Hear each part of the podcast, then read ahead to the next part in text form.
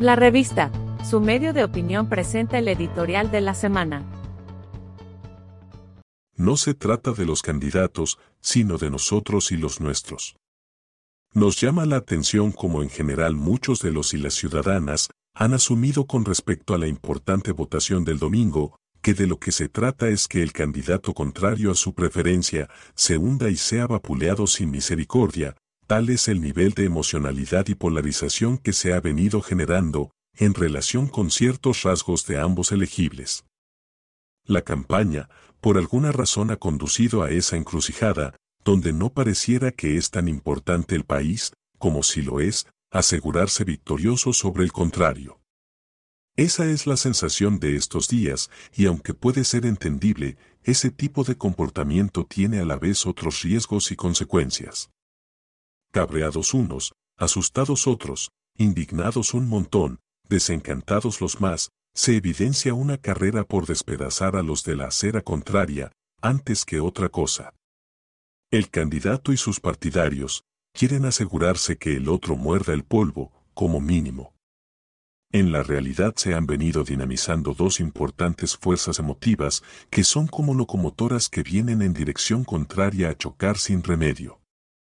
Eso, sin embargo, es a la vez tratar de soslayar el hecho de que la otra parte es indispensable en la construcción de acuerdos y necesario para enderezar el rumbo, que nos permita salir de la riesgosa situación en que nos encontramos como sociedad.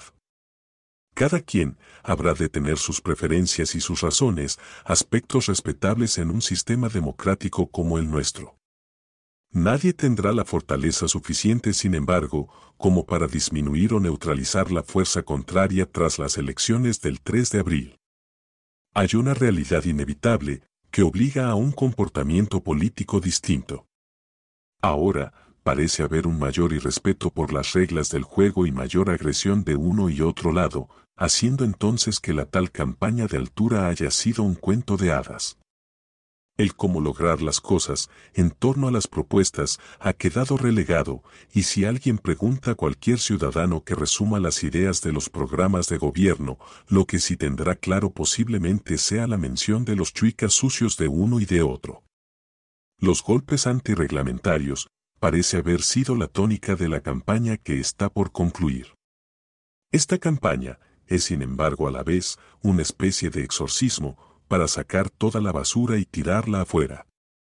Se espera que venga un periodo de relativa calma para construir, juntar piezas y armar el rompecabezas que permita atender las necesidades de quienes viven en condición de marginalidad y exclusión en Costa Rica. La prueba de fuego comenzará el próximo lunes. Esta campaña, vale recordar, no trata sobre los candidatos, sino de nosotros y de nuestros hijos, y de los que vienen. Quizás debamos dar el ejemplo, en el sentido que también sepamos construir, a partir de allí, donde solo escombros pueden quedar, de prevalecer la animosidad entre las fuerzas concurrentes. Encuentre la revista en las plataformas de Anchor, Spotify, Google Podcasts y Apple Podcasts. La revista, el medio de opinión de Costa Rica.